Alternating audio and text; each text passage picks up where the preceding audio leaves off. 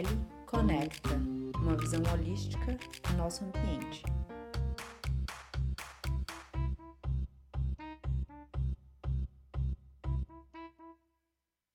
Olá a todos os ouvintes do Meli Conecta, sejam muito bem-vindos. Esse episódio tá bastante especial, pois nele vamos trazer o centro da Meli para a conversa.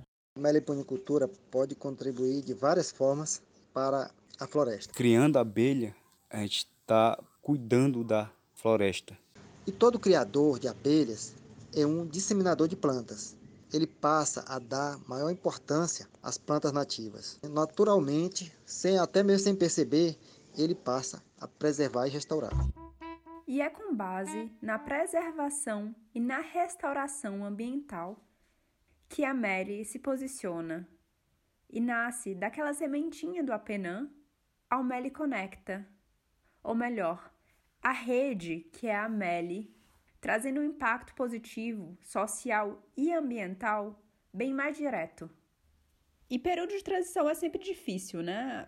Aqui no podcast a gente teve alguns atrasos, a gente teve mudanças no geral, né? Então eu agradeço a todos que estão já acompanhando a gente há um tempo, que já estavam ouvindo a Penan, que já apoiavam a Penan, que já eram padrinhos e madrinhas do nosso podcast, que se mantiveram, que estão aqui apoiando também o Meli Conecta, vestindo a camisa da Rede Meli. E lembrando que agora vocês não apoiam mais só o podcast, vocês apoiam também toda uma gama de atividades socioambientais e eu peço também para todos vocês que gostarem do nosso conteúdo ou quiserem apoiar atividades socioambientalmente regenerativas com foco nessa parte da região amazônica, vocês também são convidados a nos apoiar via Padrim, Patreon ou PicPay e nos convidando para um cafezinho, nos motivando ainda mais a manter esse conteúdo, manter esse nível de conteúdo para vocês, que a gente prepara com muito carinho. E sejam muito bem-vindos a acompanhar a Meli, a acompanhar o podcast, a produção de conteúdo e de conhecer mais os meliponicultores que estão aqui com a gente. Então eu deixo também o chamado para nos divulgar nas redes sociais. Nós estamos no Instagram, no Facebook e no Twitter. Twitter que é o nosso queridinho há muito tempo, né? A gente está bem ativo lá. Mas agora a gente também tá não só no perfil do podcast, o perfil do podcast sempre vai ser só em português, mas a gente está no perfil da Meli, da rede Meli em si, né, que é Meli Bees, que a gente posta em português, inglês e alemão. Eu vou deixar todos os links aqui. Eu espero que vocês gostem e curtam e compartilhem com seus amigos. E se vocês quiserem conhecer ainda mais da Meli, da rede Meli, dá uma olhada no nosso site www.meli-bees então, M-E-L-I menos B-E-E-S.org, O-R-G. Lá você encontra mais sobre a gente, onde a gente atua, os nossos projetos, o que, é que a gente tem desenvolvido, quem que nós somos, quem que nos apoia, enfim. Agora, voltando aqui ao episódio, hoje eu vou apresentar algumas pessoas-chave nesse processo de mudança que estamos passando algumas pessoas que me motivam na construção da rede Meli e estão desenvolvendo um trabalho fantástico, há várias décadas já. Sou Osias Carvalho da Silva, sou professor de Biologia da Rede Estadual do Maranhão e sou apicultor e meliponicultor desde os anos 90. Moro no assentamento Califórnia, Açailândia, Maranhão. Olá pessoal, eu sou Vando Cruz, Sou piauiense, filho de agricultor familiar. Fiz colégio agrícola, fiz o concurso para o Tocantins, onde estou desde 1994 trabalhando como extensionista rural, prestando serviço de assistência técnica e extensão rural aos agricultores familiares aqui da região de Araguaína e também muitas vezes do estado. E nos últimos 15 anos eu me dediquei às abelhas sem ferrão, que já era uma paixão mas não tinha oportunidade. E estamos incentivando essa prática, essa atividade com muita alegria aqui na nossa região. Meu nome é Rafaela Castro Lima, sou professora da Universidade Federal Rural da Amazônia, no campus de Parauapebas, no Pará. Meu nome é Jefferson Oliveira, sou biólogo e junto com meu pai a gente toca o Meliponário Só Matinha em Paraupebas, Pará. Eu me chamo Talita Barredo, sou estudante do nono período de agronomia na Universidade Federal Rural da Amazônia, campus Parauapebas. Sou Jonas Guajajara, nasci na aldeia Marajá, hoje moro aqui na, na aldeia Barreirinha, terra indígena Araribóia, no Maranhão, e eu quero contar um pouco a, a minha história. Como vocês talvez já tenham percebido, hoje nós vamos trazer várias perspectivas sobre a meliponicultura, a criação de abelhas nativas, aquelas conhecidas por serem sem ferrão.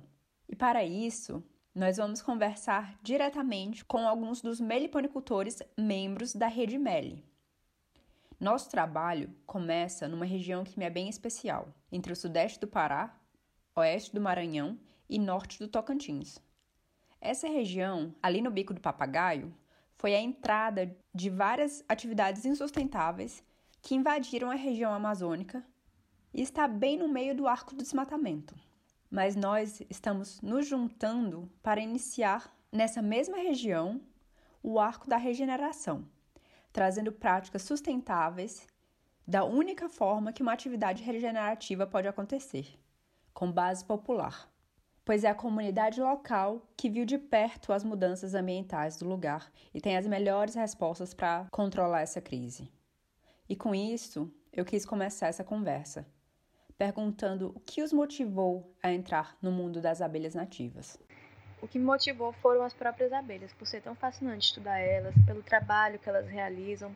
Uma coisa que eu valorizo muito é a polinização, que elas são as nossas principais polinizadoras. Ana, eu já era apaixonado pelas abelhas, desde quando eu vi o primeiro vídeo no Colégio Agrícola sobre apicultura. Mas eu sempre tive medo da ferroada e não tive a oportunidade de dominar a técnica para perder o medo. E o que motivou foi a primeira reportagem sobre meliponicultura que eu vi no Globo Rural, onde era sobre a abelha jandaíra. O Globo Rural foi lá na casa do Ezequiel de Macedo, no Rio Grande do Norte, Jardim do Seridó, e mostrou as caixas, mostrou o sistema, mostrou que ele vendia mais enxames do que mel. Os compradores dele eram tudo com U, né? Aí o repórter perguntou, mas por quê? Porque é a Universidade de Viçosa, é USP, Universidade do Piauí, Universidade do Pará. Então, eu vi daí que era possível e comecei a pesquisar na, na minha região. E logo depois também, outra reportagem do Globo Rural com o doutor Davi Aidar sobre a mandaçaia, que também ele criava na cidade, na residência dele, as filhas dele jogando ping-pong lá na área e ele mexendo com as abelhas e fez divisões e, e tudo aquilo me motivou cada vez mais a buscar também fazer aquilo, principalmente porque eu já era extensionista, já trabalhava é, levando conhecimento aos agricultores. E daí eu comecei a pesquisar e descobri né, que tinha as abelhas na minha região que faziam parte da cultura. Por exemplo, aqui em Araguaína tem o setor Tiúba, tem a Rua Jataí, e tem essas abelhas, né? As nossas são jataí, tiúba, marmelada, urussu preto, urussu amarelo, moça branca, tubi, beijuí. São as abelhas que fazem parte da nossa região, né? E esse é um ótimo ponto para a gente começar a conversa. As abelhas são animais apaixonantes. Elas fazem parte tanto da nossa cultura quanto do nosso ambiente e são fundamentais devido aos serviços ecossistêmicos que elas prestam e por isso elas têm atraído bastante a atenção dos pesquisadores. Mas elas também têm uma base cultural, uma base lá na agricultura familiar. A principal motivação para exercer a atividade de meliponicultura foi a possibilidade de estar tá efetuando uma atividade que é bem completa, na minha opinião, pois ela envolve questões históricas, questões ecológicas, questões culturais e relações familiares no âmbito da agricultura familiar. É, o meu interesse maior surgiu quando eu morei no estado do Amazonas e trabalhei com algumas comunidades ribeirinhas no Baixo Rio Negro e pude observar de perto essa relação da meliponicultura com, com as comunidades. e isso me fez ter mais interesse pela atividade. O que me motivou a trabalhar com abelhas nativas foi ao chegar na Amazônia e identificar o potencial produtivo dessas abelhas e verificar também que elas são pouco utilizadas frente à potencialidade que ela tem como complemento de renda familiar, principalmente dentro da agricultura familiar. Agora, falando sobre uma atividade tão completa como o Jefferson citou, é bom a gente lembrar também um outro aspecto dessa completude. A meliponicultura faz frente às atividades insustentáveis na nossa região. Ela é uma opção sustentável, inclusive regenerativa, para que a agricultura familiar possa proteger e regenerar a nossa floresta. Como a gente se preocupa né, com as queimadas, com tudo que afeta né, os animais né, de pequeno porte, como as caças, é, os insetos, como as abelhas, né, e outros tipos de, de animais que vivem na mata, que sofrem com as queimadas. Né. Então, isso fez com que a gente, que eu, né, trabalhasse na área da meliponicultura porque a gente criando abelha se preocupa em preservá-los, né? Sim, a gente tem essa vontade, né, de fazer mudas, né, produzir mudas, não tocar fogo no, na mata, reflorestar uma área degradada, né, replantar uma nascente, né, que está em risco, né, de, de ser extinto. Tudo isso fez com que eu fizesse, né, esse trabalho, criação de abelha na aldeia, na aldeia Barreirinha. O processo de desmatamento né, se intensificou bastante na minha região. Então percebi que estávamos perdendo muito da fauna. Daí quis contribuir com a preservação das abelhas sem ferrão. E isso me motivou a iniciar esse processo. Né? na realidade, né, como eu não tinha conhecimento nem técnico, nem experiência em ver criadores de abelha, porque na realidade eu não tinha visto nenhum meliponário na minha vida ainda. Eu fui juntando e iniciei né, o meliponário no fundo do quintal, juntando alguns touros de madeira com abelhas que eu retirei de uma área que seria é, queimada, né? Então, para salvar as abelhas, eu sabia que a área ia ser desmatada, já estava desmatada, derrubada e tinha umas árvores com algumas abelhas. Eu cortei um tronco, levei para lá e ficou por algum tempo apenas guardando essas abelhas. Depois eu comecei a fazer umas caixas cabocla, mais para frente eu aderi à caixa ímpar e passei a adquirir toros de madeira com abelhas provenientes de áreas de carvoeiras. Eu propunha aos carvoeiros a negociação com a tora de madeira, que para eles era mais lucro vender uma tora com uma colmeia do que fazer um pouco de carvão. Então, dessa forma, eu fui adquirindo e ampliando o meliponário, né? A motivação do Jonas e do Osias me toca muitíssimo. Ela nos coloca em frente à realidade local, a realidade da entrada de atividades insustentáveis nessa região. A mudança do uso da terra levaram também as mudanças do microclima da nossa região, e essas mudanças estão intimamente ligadas às mudanças climáticas do mundo inteiro. E a meliponicultura fez frente a isso. Por isso que a gente está aqui, para fortalecer o trabalho das comunidades de proteção e regeneração da floresta, que já vem acontecendo. E em seguida eu busquei conhecer sobre o início desse trabalho, que começou há décadas dentro das comunidades. O Osias falou como ele, professor de biologia, já sabia da importância das abelhas e salvou as colmeias, frente ao desmatamento da sua região. Vamos conhecer também outros exemplos? A próxima fala é de outra pessoa muito especial, o Vandro. Ele fez colégio agrícola no Piauí e é extensionista rural no Tocantins. E sabe contar a história como ninguém. Eu fui convidado a fazer uma palestra aqui numa, numa cidade perto de Araguaína, Ananás, sobre olericultura. E um colega falou sobre apicultura e o outro já era um iniciante na meliponicultura. E ele falou, fez uma palestra sobre meliponicultura.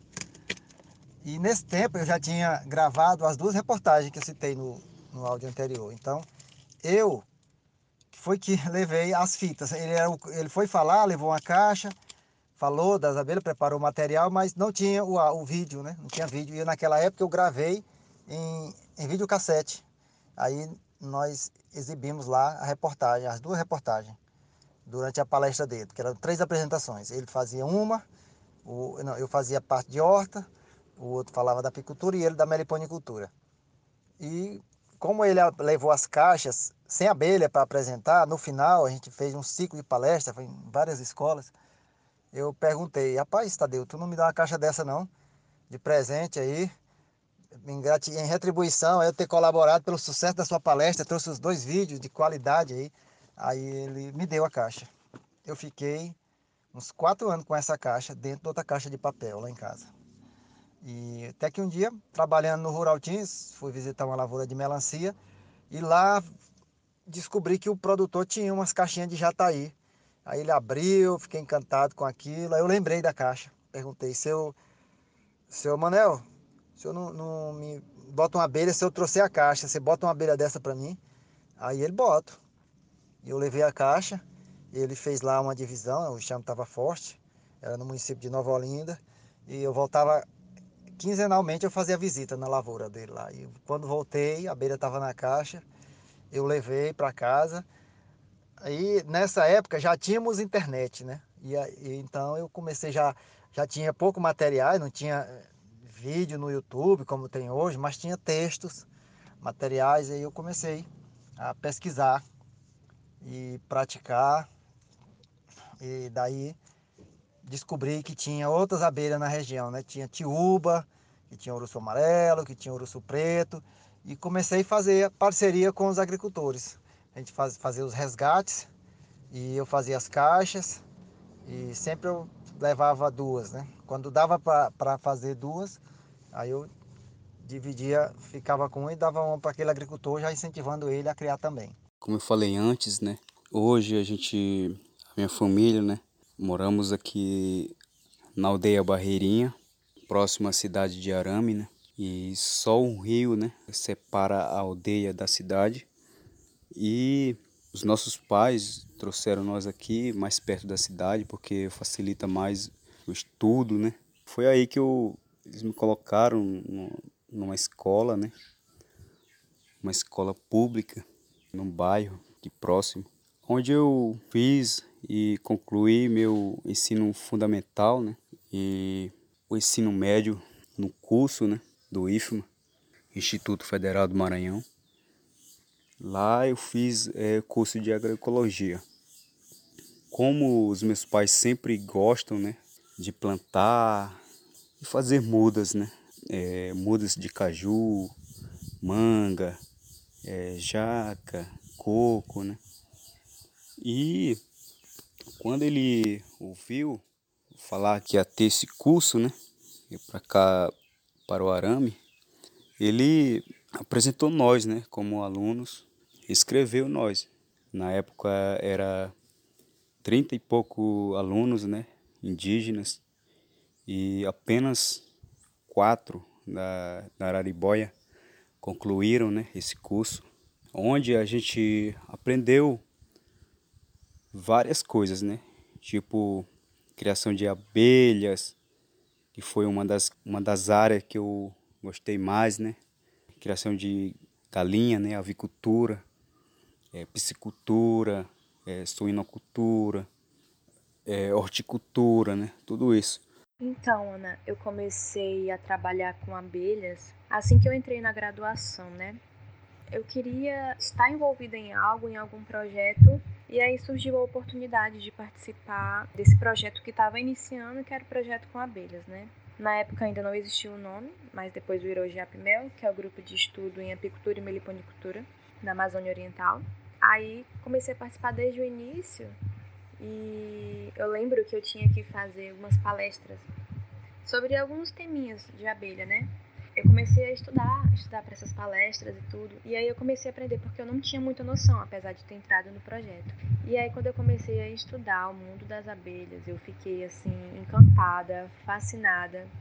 E eu fui me apaixonando, me apaixonando e aí fui me aprofundando mais E aí, cada vez que eu estudava, eu queria aprender mais sobre as abelhas. E é uma coisa que eu sempre digo: nem se eu passar acho que minha vida toda estudando abelha ainda vai ser suficiente para descobrir tudo, tudo, tudo envolvido no mundo delas, né?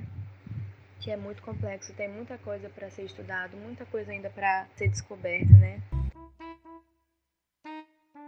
Como vocês estão ouvindo, uma coisa em comum entre os meliponicultores é essa busca por saber, essa busca pela informação pelo acesso a essa informação técnica, esse conhecimento sobre as abelhas, que permita com que essa atividade seja realizada com alto padrão técnico. E o Jonas exemplifica isso muito bem. Durante o curso, o nosso TCC era sobre criação de abelhas, né? Criação de abelhas sem ferrão e produção de mudas de Bacaba e Jussara na terra indígena Araribóia, né? E até hoje a gente continua, né, levando esse trabalho. Iniciamos o nosso trabalho em 2013, né? Mas antes eu fiz uma caixa de abelhas. Eu falei que tinha levado em prática, né, trabalho adquirido, né, na escola. E um professor, um meliponicultor, queria conhecer essa caixa que eu tinha aqui na aldeia, que eu tinha recuperado uma abelha urussu amarela. Até hoje eu tenho essa caixa e o professor veio aqui na aldeia, né, conhecer essa caixa de abelhas. Esse professor levou essa informação para os pessoal da, do IFMA, né?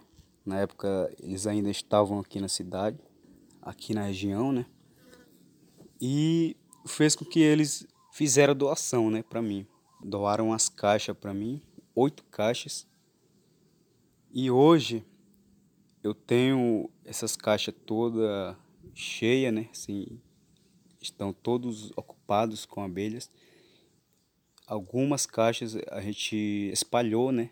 Tem uma caixa na aldeia Vila Nova, tem umas caixas na aldeia Zutil, uma que eu levei no, na aldeia Lago Branco. De vez em quando eu, eu ando aonde estão essas caixas, né?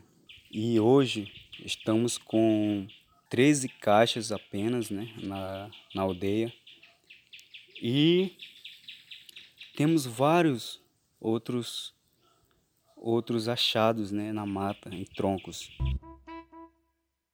Aproveitando que estamos aqui falando sobre aprendizado com as abelhas, vamos ouvir aqui o exemplo do Osias e sobre a relação do seu meliponário com a educação ambiental.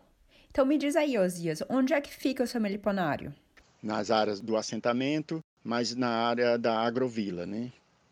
ele tem o objetivo mais pedagógico. Ele está instalado na agrovila porque facilita a visitação, tanto da escola, da comunidade, como de outras entidades, outras instituições da região e alguns interessados, pessoas mesmo, famílias que sempre vêm e fazem visitação, né? Hoje nós temos uma quantidade de espécie, né, predominando a tiúba, uruçu boca de renda, uruçu amarelo, a borá, nós temos uma, a cupira, a moça branca, marmelada e mais umas duas, três espécies que eu não faço nem ideia do nome, mas está por lá. Espécie que está aí com 10, 15 anos que eu nem abri a, a tora delas.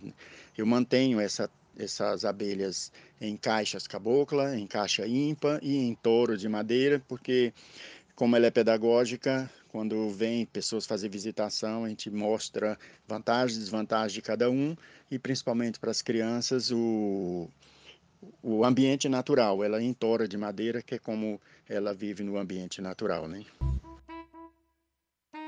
Agora vamos ouvir também sobre o início e sobre como está o meliponário Só Matinha, bem como conhecer um pouco melhor os meliponários do Vandro, tanto no Tocantins quanto no Piauí, onde ele vai algumas vezes por ano. O processo de implantação do meliponário se deu a partir de 2018, onde o amigo Jonathan, meliponicultor de Paraupebas também, falou que um meliponicultor estava dispondo de alguns enxames de uruçu boca de renda e eu vi com meu pai a oportunidade de iniciarmos um plantel na nossa propriedade rural, localizada no município de Parauapebas, na APA Federal do Igarapé Gelado, e desde então nós demos início na chácara Só Matinha ao meliponário Só Matinha. No nosso meliponário nós criamos três espécies diferentes, que são elas Uruçu boca de renda, Uruçu cinzenta e a tubi. As duas primeiras têm o objetivo na produção de mel, sendo a terceira o objetivo da criação, a polinização do cultivo do açaí. Desde a aquisição dos primeiros lotes, nós sentimos a necessidade de padronização nas caixas, pois sentimos que, como cada lote tinha um tamanho e modelo específico, isso estava dificultando e atrasando o manejo e a coleta do mel. Desde então, padronizamos no modelo IMPA para as três espécies e estamos trabalhando no processo de transição das caixas originárias para as caixas padronizadas. O meliponário está localizado em uma região que faz limite com a Floresta Nacional dos Carajás, tendo sua matriz composta por áreas de mata nativa, mata secundária, áreas de APP, cultivo do açaí e pasto em regeneração. Como eu sou piauiense, estou aqui no Tocantins porque sou concursado, mas nasci no Piauí, minha família toda é de lá. Todo ano eu faço em média duas visitas eu sempre vou nas férias e sempre vou no aniversário da minha mãe. As férias em janeiro, o aniversário da minha mãe em setembro. E eu também tenho um meliponário lá. Tenho um meliponário aqui, em Araguaína, na minha casa, e outro lá na casa da minha mãe. Aqui eu crio as espécies tiúba, uruçu amarelo, uruçu preto, marmelada, jataí e moça branca. Eu tenho na minha casa aproximadamente 50 caixas fica em um corredor de 10 metros de comprimento. E nesse corredor eu fiz toda a proteção para que elas não peguem chuva e nem sol. Eu fiz três prateleiras onde eu crio essa espécie. Agora, recentemente, no final do ano passado, eu comprei um lote ligado à minha casa onde eu pretendo ampliar o meu meliponário. E lá no Piauí eu tenho principalmente a uruçu amarela, tiúba, marmelada e tubi. Lá nós chamamos de canudo, né? Nós chamamos de tubi. E lá tem uma florada excelente. Lá elas não são tão bem cuidadas quanto a daqui, mas toda vez que eu vou lá eu faço divisões, eu colho mel.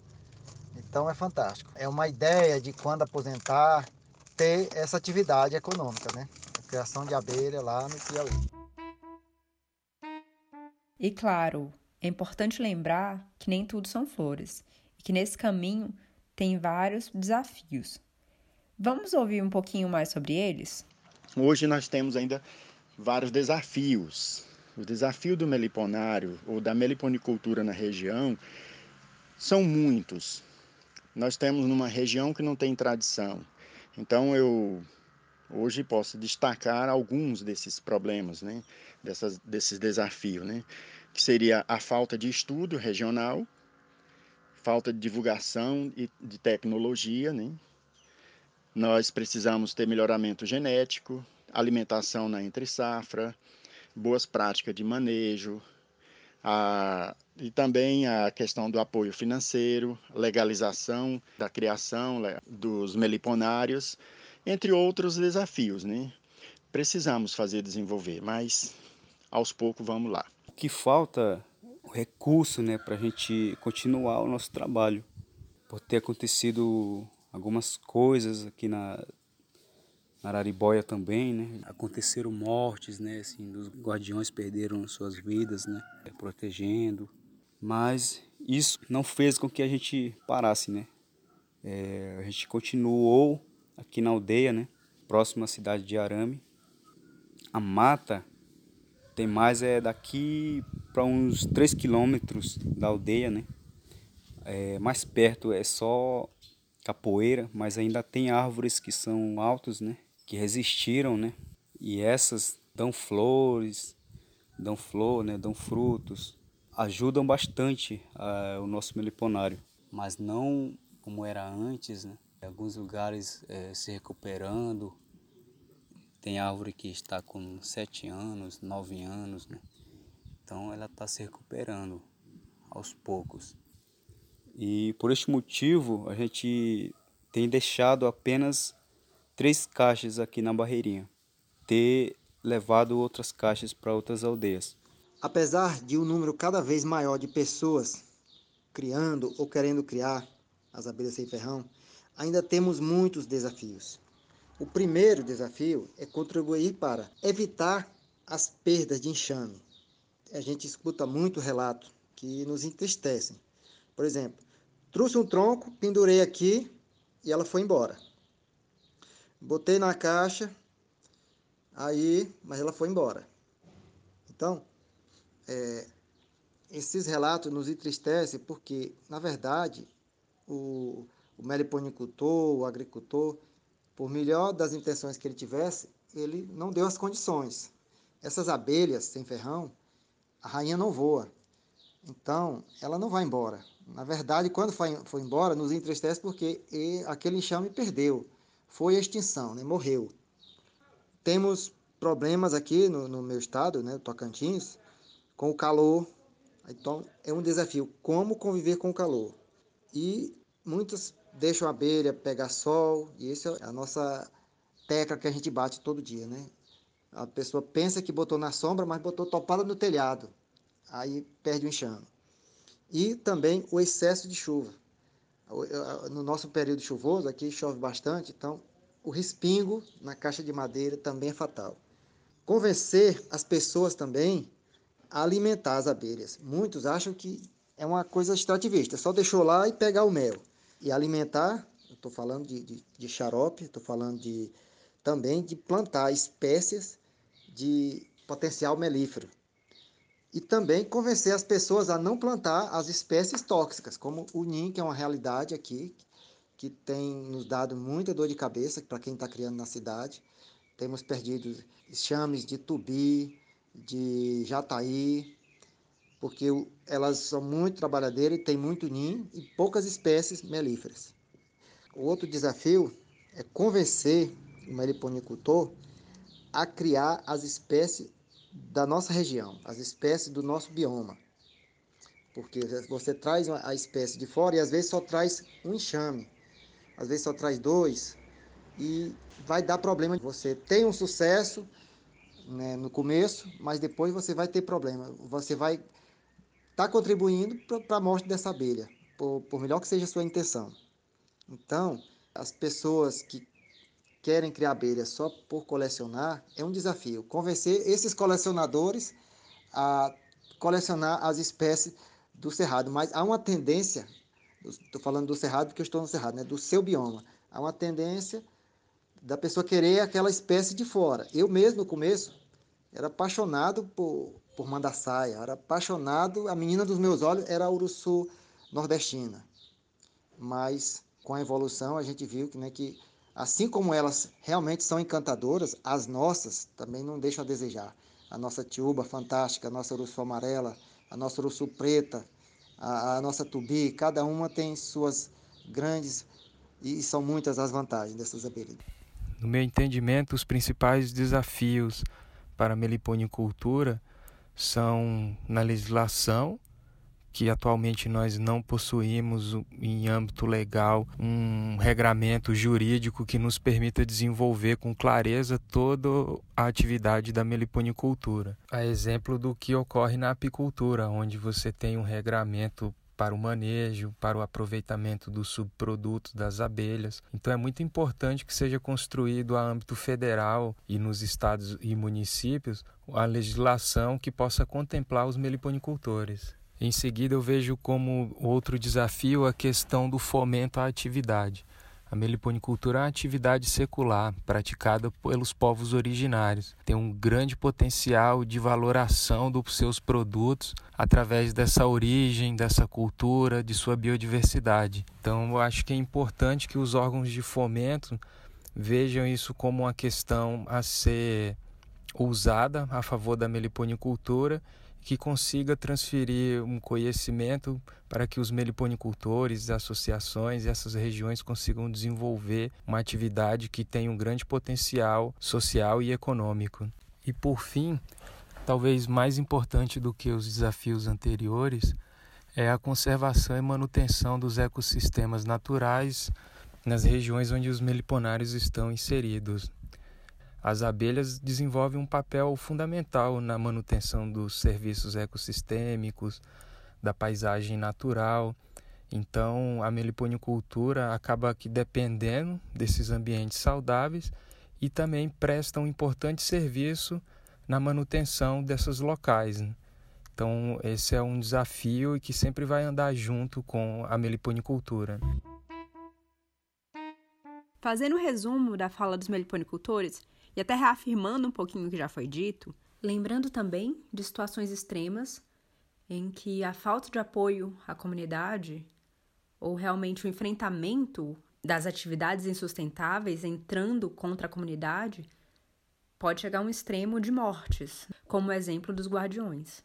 E a meliponicultura entraria aí como uma opção de atividade sustentável num ambiente tão complexo. E claro, não é uma resposta única, mas pode fortalecer a comunidade e fazer parte de uma gama de respostas para que esse fortalecimento tenha realmente sucesso.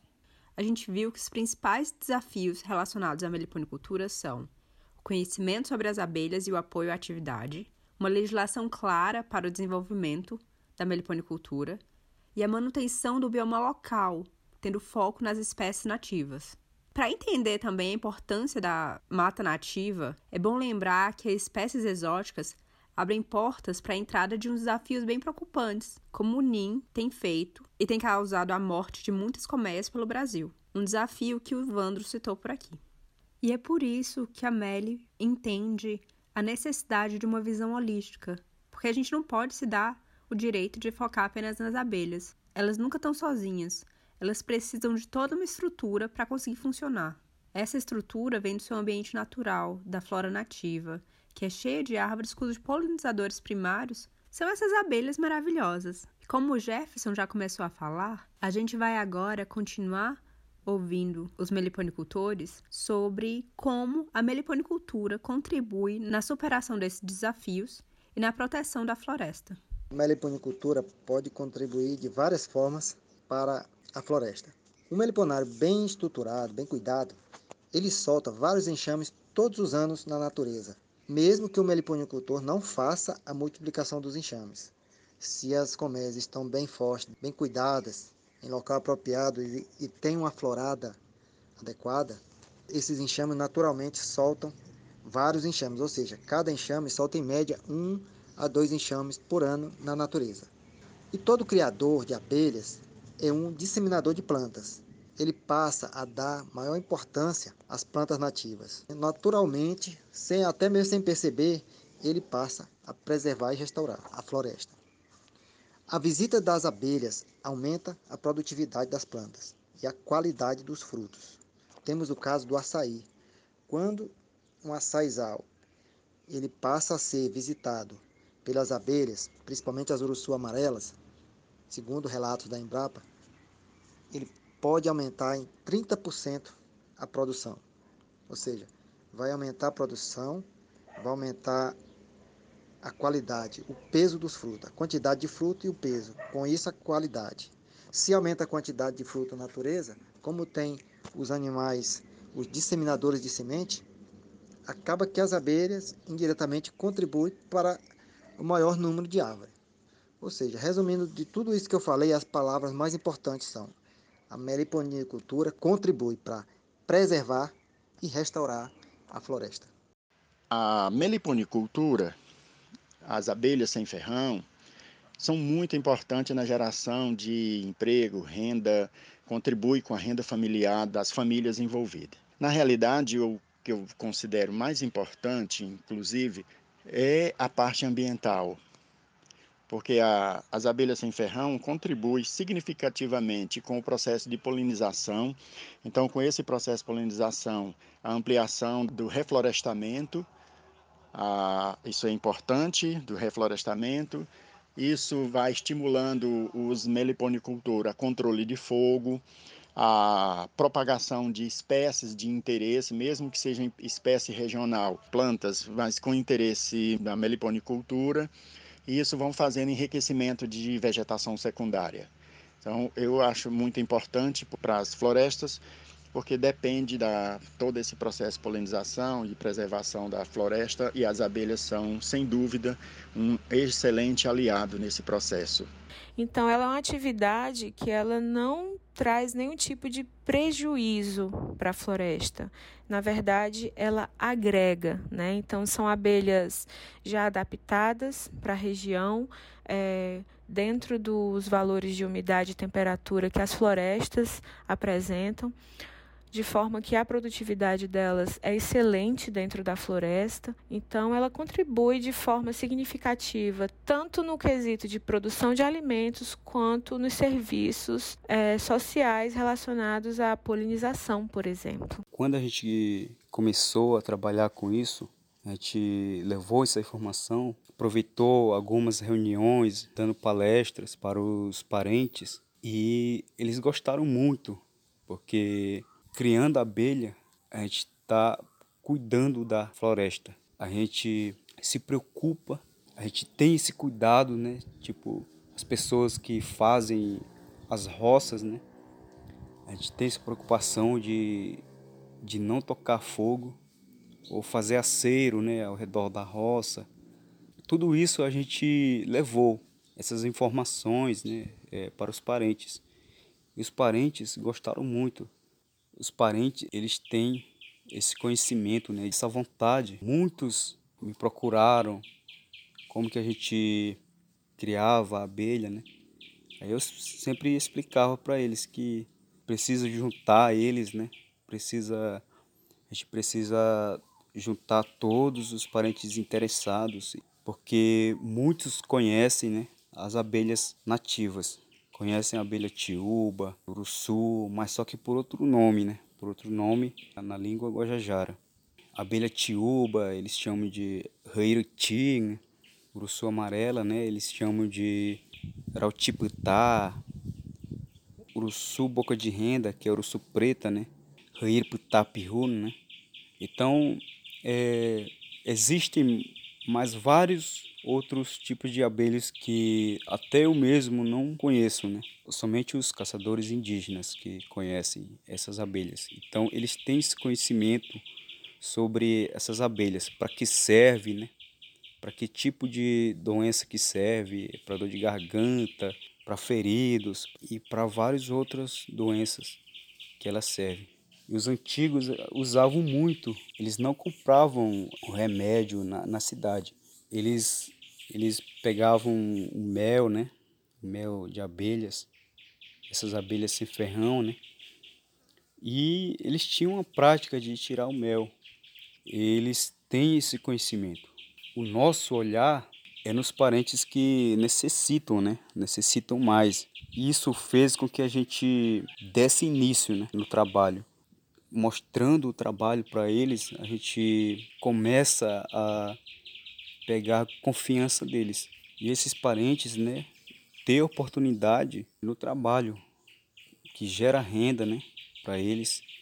Eu sei que daqui para frente a gente levando essas informações, eh, esse conhecimento, né, e o conhecimento que a gente tem também, eu como técnico, né, ou as pessoas que adquiriram conhecimentos na cidade, a gente faz esse, essa troca de conhecimentos com eles, porque eles têm o conhecimento, conhecimento próprio, né, que trazem desde muito tempo, né. Acredito muito que esse trabalho dá resultado, né. Aqui na Lariboia dá para a gente trabalhar nisso. A gente pode ouvir como a meliponicultura impacta positivamente na floresta.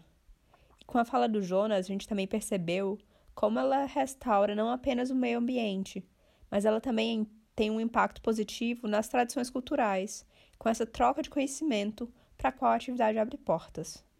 E ele deixou bem claro que acredita que na sua terra indígena é possível sim trabalhar com essa atividade.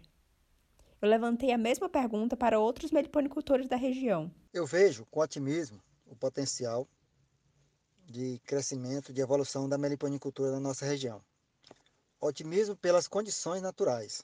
Nós temos duas estações bem definidas, uma estação seca e outra estação chuvosa. Não temos a seca que tem no Nordeste, não temos a geada que tem no Sul, que isso traz muito frio que prejudica as abelhas. Temos uma diversidade de plantas do Cerrado e plantas da Amazônia, porque estamos na transição Cerrado-Amazônia. Temos um grupo aqui na nossa região de 40 criadores aproximadamente, entre técnicos, agricultores, estudantes, profissionais, é, professores, é, empresários.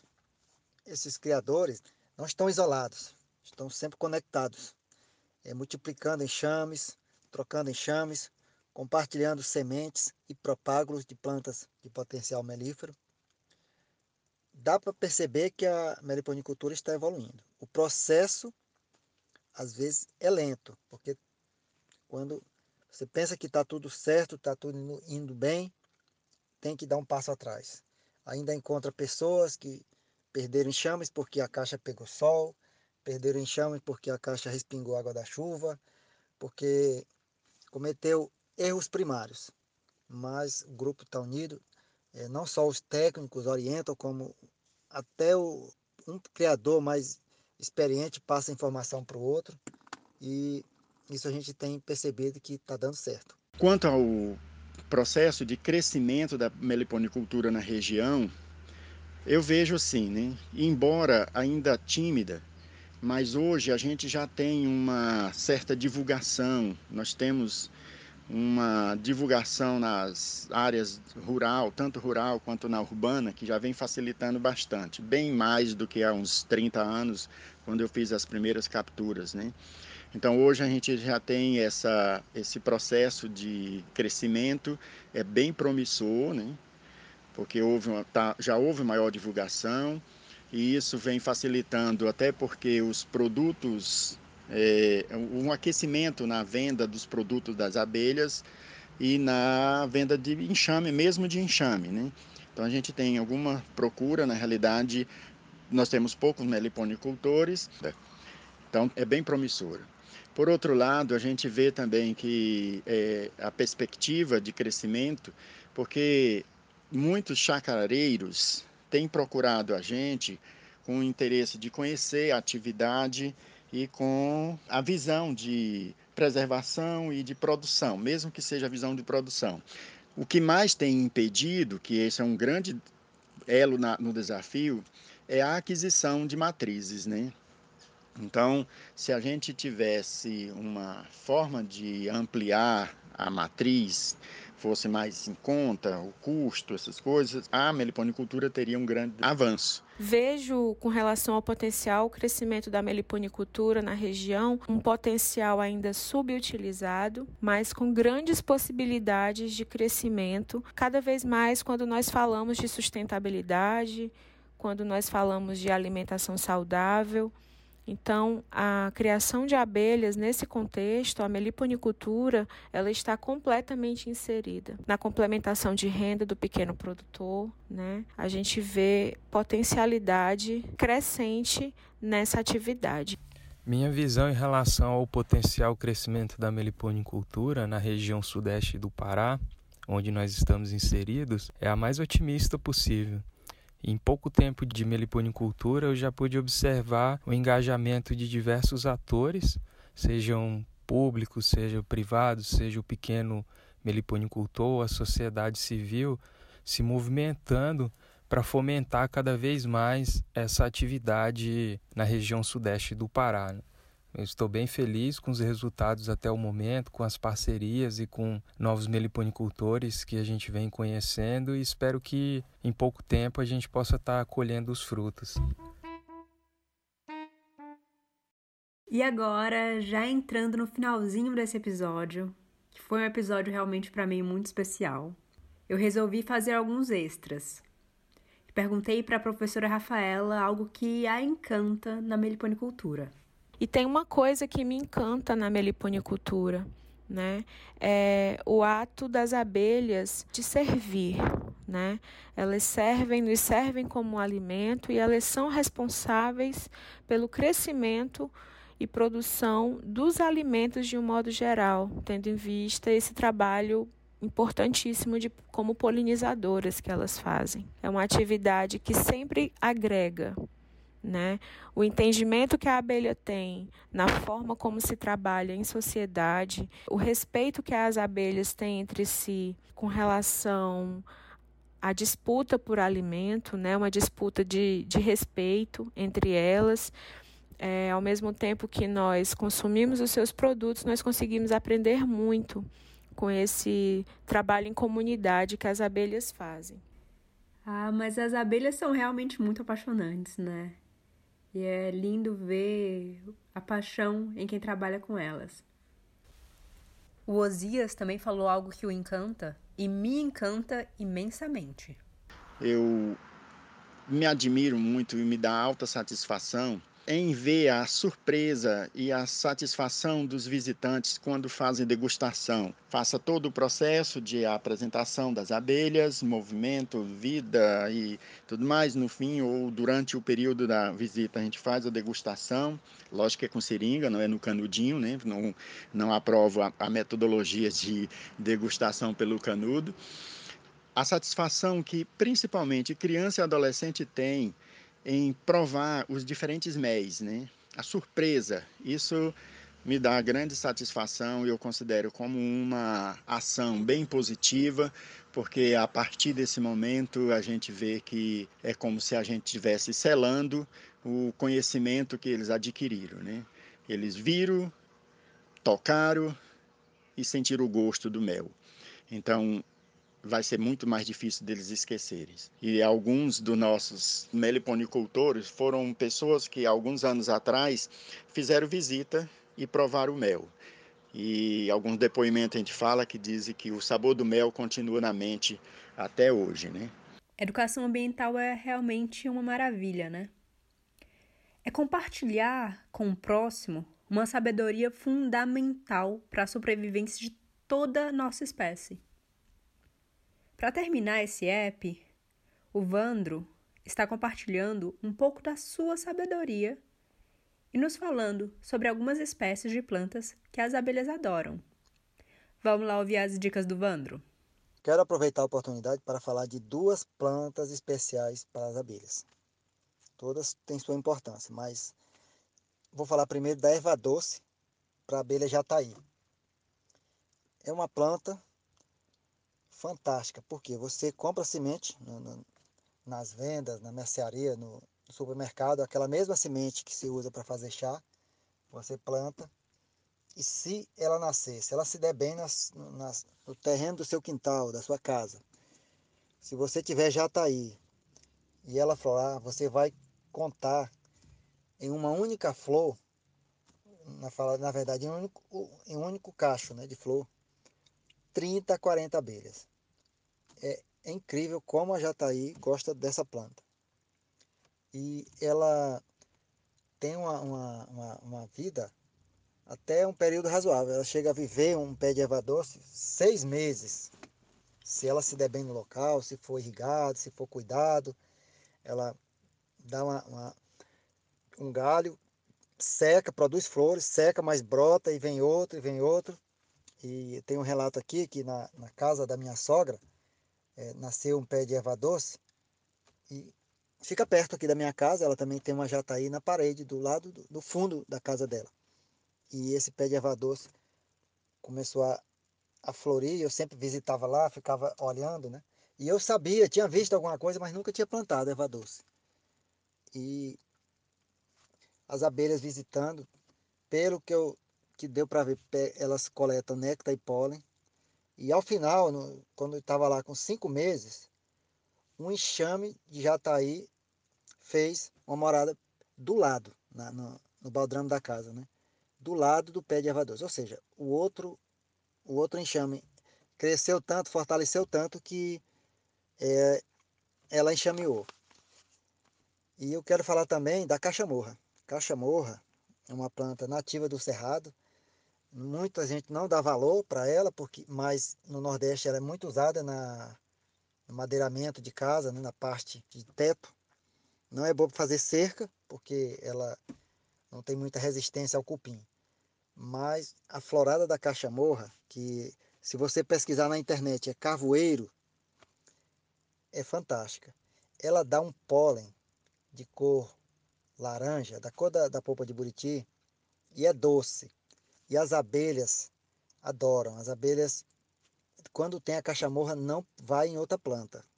A abelha tubi, então, e ela é visitada por todas, né? A, a tiúba também faz um mel da flor da cachamorra, um mel delicioso e uma cor bem amarelo. Lembra aquele, aquele suco de pacotinho de abacaxi? A cor do mel, né? Da, da tiúba, quando é na flora da cachamorra. Um mel de um sabor delicioso. E uma planta nativa, fácil de propagar no cerrado. E eu não valorizava tanto ela, né? Até criar abelha, até que vi potencial. Teve um, um amigo aqui do, do Tocantins, um criador, que, que tinha lá uma tubi, e aí ele, eu falei, ó, nessa época já tem pólen de cachamorra. E ele nem valorizava tanto, né? Me perguntou por quê, que, qual a importância da abelha tubi. Eu falei que produz uma própria de qualidade, que produz em média em torno de 7 kg de pólen por ano. E se for o pólen da cachamorra, é, é fantástico, porque esse pólen ele fica doce, mesmo sendo coletado agora pelas abelhas, até janeiro você abre um enxame e o pólen ainda está doce. E por coincidência, né, lá uma, uma abelha caiu é, dois dias depois que eu falei isso para ele, e ele foi lá fazer o resgate e coletou o pólen. A, a, a, foi incrível a reação dele, né? nunca tinha experimentado na vila aquele pólen, né? aí eu confirmei que era pólen de cachamorra, ele experimentou, mas achou fantástico. Assim, foi amor à primeira vista. Então, era isso. Eu recomendo, se alguém não experimentou o pólen da cachamorra, agora aqui no Tocantins, ela já está produzindo. Em outras regiões, por exemplo, vai subindo lá no Piauí, é mais para frente. Daqui para frente começa a flora da cachamorra. Mas quem tiver a oportunidade de experimentar o pólen, é, na época que tem a flora da cachamorra, você vai ver lá os potes de cor laranja e se for doce, pode ter certeza que é da cachamorra. Eu recomendo, vocês vão adorar. E por hoje é isso, gente. Eu deixo meu agradecimento muito especial a todos os meliponicultores que estiveram aqui compartilhando a sabedoria deles conosco, porque eu sei que é essa sabedoria que vai salvar a nossa espécie. É dessa forma que a gente realmente consegue superar esse momento de crise, crise climática, crise global e crise por estarmos nos distanciando das nossas raízes. Esse agradecimento vai para Osias, para o Vandro, para Rafaela, para o Jefferson, para a Thalita e para o Jonas. Muito obrigada a todos vocês. Fico muito feliz da Rede Meli poder contar com pessoas tão maravilhosas como vocês. E eu espero que dessa forma vocês ouvintes possam se motivar a conhecer mais da flora nativa, da fauna nativa e se maravilhar porque é esse processo de aprendizagem que a gente está todo mundo vivendo no momento. Aprendizagem numa vivência de algo diferente, de algo novo, de uma pandemia global, de uma situação nova, de uma forma de vida nova, uma forma de vida com menos impacto ambiental, mas não só isso, uma forma de vida que realmente haja regenerando o meio ambiente. E essa regeneração só é possível se for impacto social e ambiental de mãos dadas. E um abraço a todos vocês. Eu prometo que não vou demorar tanto nos próximos episódios. E eu espero que vocês gostem e fiquem com a gente, divulguem a gente e apoiem a gente. Vai ter mais e mais novidades em breve. Enfim, eu deixo aqui meu abraço a todos e até breve. Muito obrigada pela atenção até agora. Que bom que vocês ficaram aqui até o final. Eu espero que vocês tenham gostado. E eu queria também agradecer muito ao Ícaro Uter e à Vitória Cruz por cuidarem da nossa arte. Nos acompanhem agora pelo site meli-bis.org e acompanhem também nas redes sociais. Estamos no Twitter, Facebook e Instagram. Além de, claro, estarmos lá no nosso grupo maravilhoso do Telegram. Estamos também agora no Padrim, Patreon e PicPay. Você pode colaborar com a gente por lá. E você também pode colaborar falando para algum amigo conferir nosso trabalho. Vai ser de uma ajuda enorme para a gente aumentar ainda mais essa roda de conversa. E até a próxima. Um abraço.